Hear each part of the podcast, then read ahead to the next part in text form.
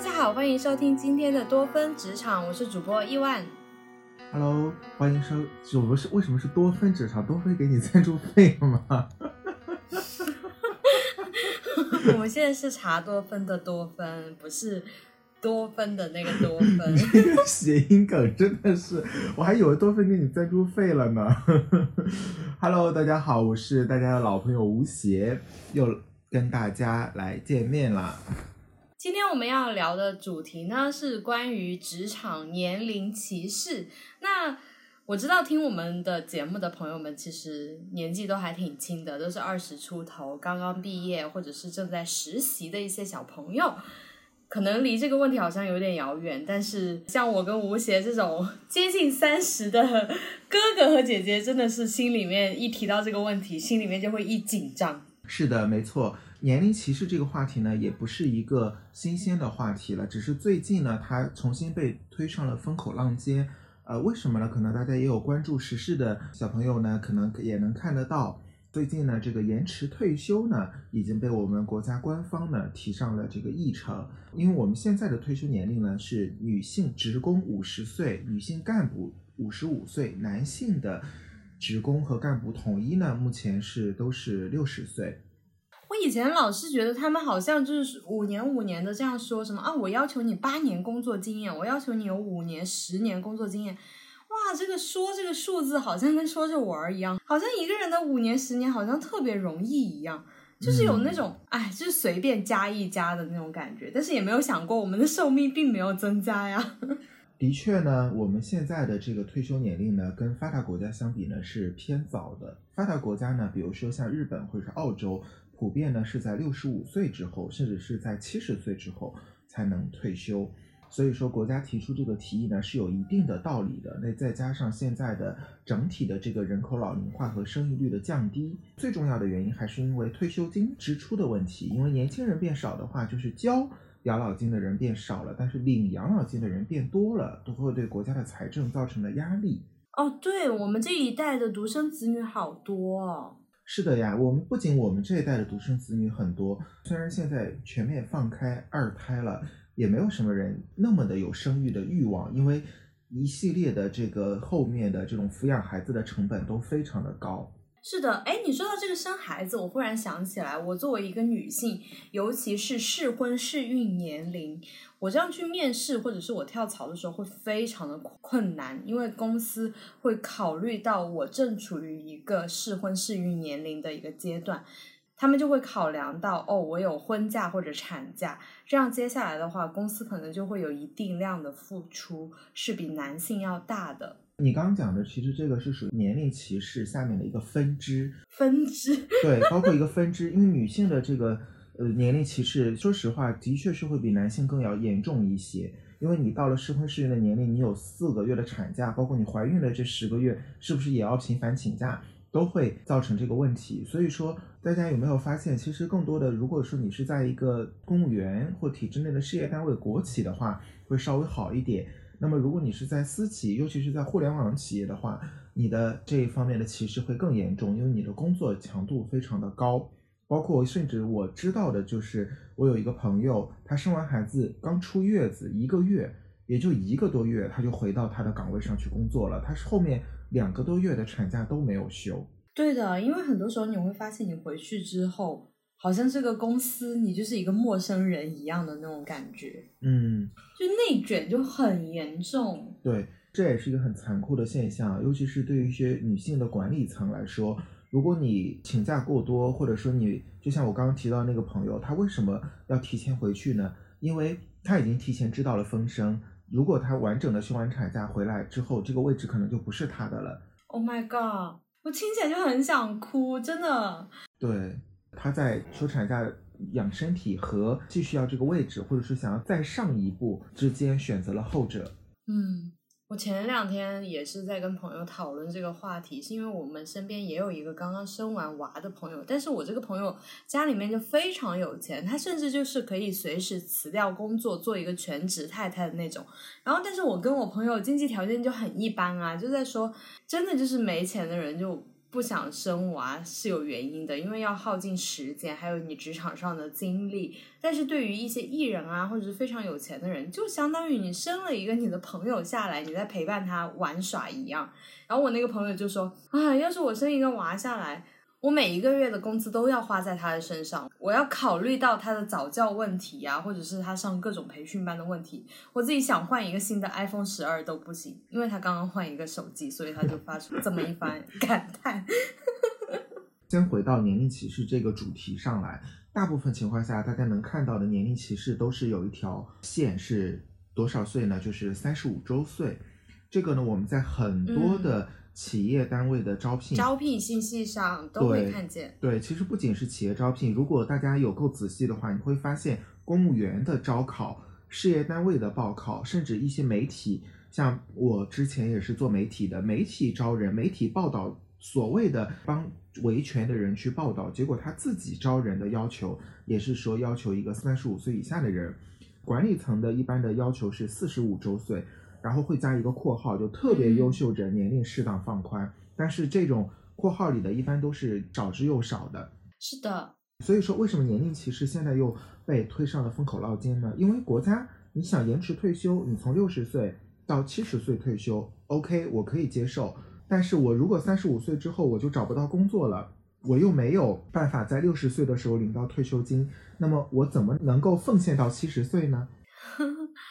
我想起之前我很喜欢看的一个公众号，我是眼睁睁的看着他的招聘信息从要求九零后开始变成要求九五后，现在变成了要求九九后，然后我就看着就很心酸，就哦天呐，我越来越不符合这个公众号的标准了。是的，所以现在呢，第一批九零后呢，可能也有一些人逐渐明白了当时父母辈的一些苦衷了，就父母辈。让你考公务员的时候呢，就觉得哎，我不考，我想多见见世面。但等到自己也快到三十岁这个坎儿的时候呢，就会发现哦，其实还是 公务员好，起码你考进去之后你就不用担心了。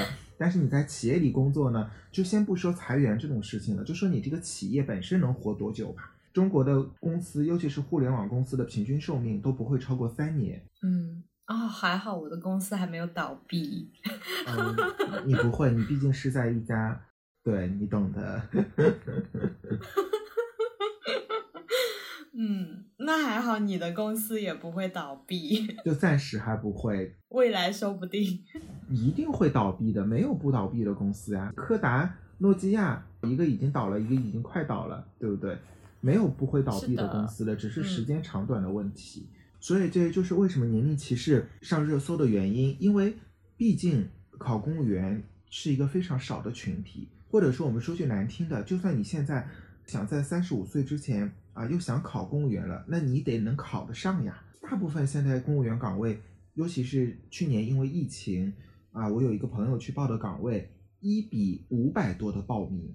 你想，五百多个人报名，只招一个人，这个竞争压力是有多大？就算你认真复习了，就算你认真准备了，你得打败四百九十九个人，你才能成为那唯一的一个人，这是严重内卷。非常非常严重的一种内卷，这五百多个人只有一个人能够上岸，那其他四百九十九个人还是要继续在社会上工作的呀。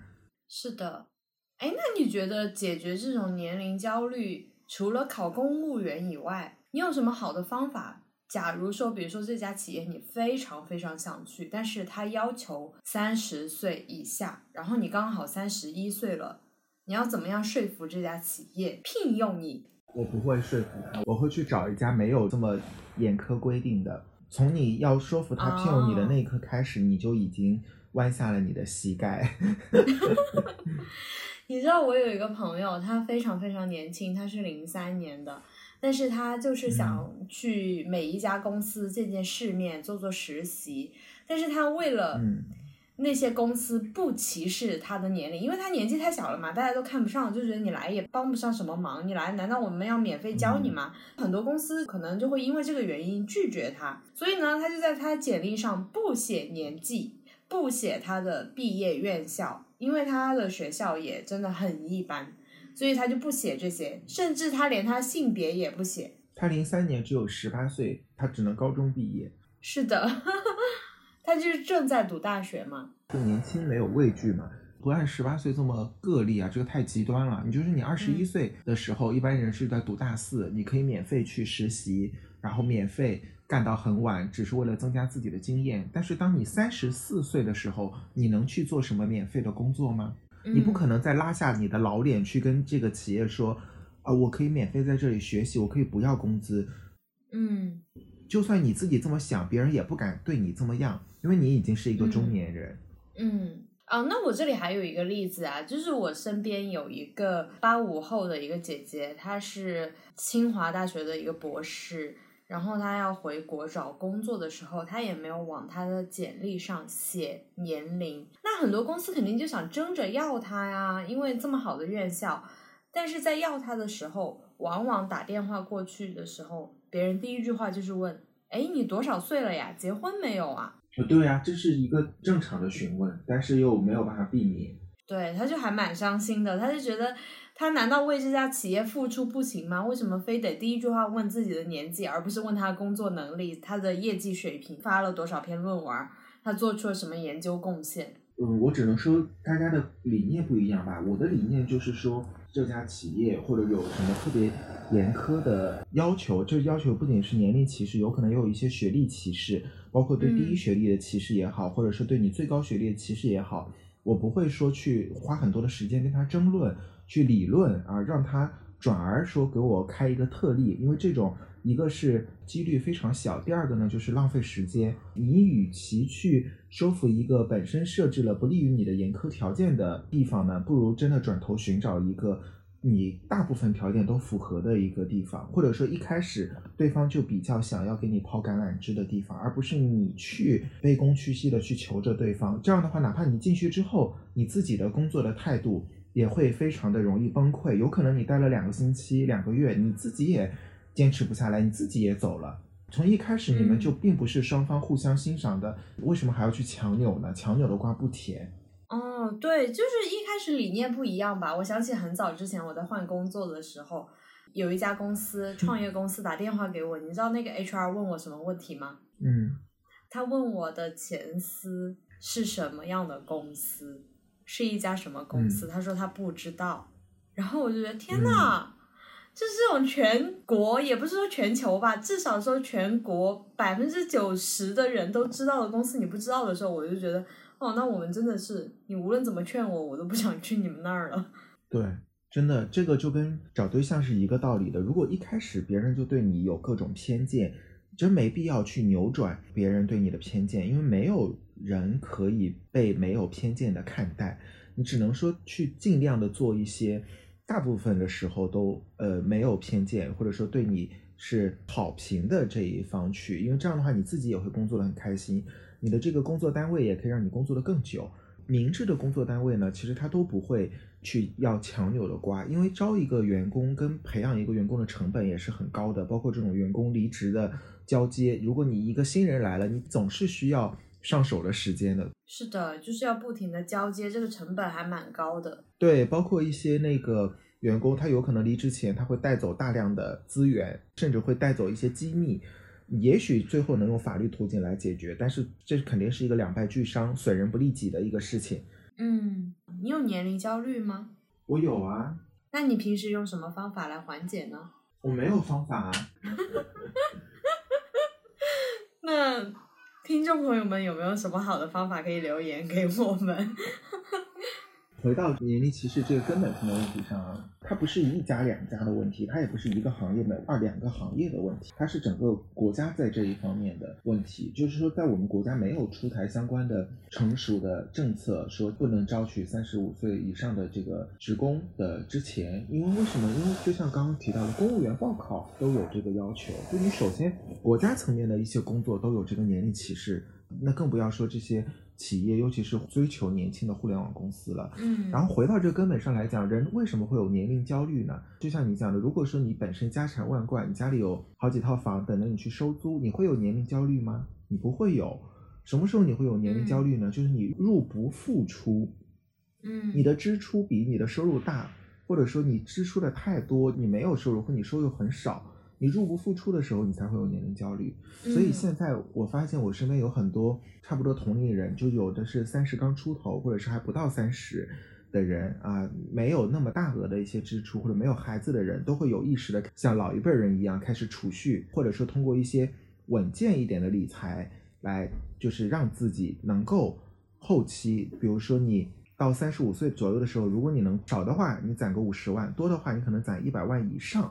哪怕你三十五岁之后暂时没有工作，你也可以通过一些稳定的理财来让自己过得并不惨。嗯，但是我们回到最根本上来，你三十五周岁之后真的会没有工作吗？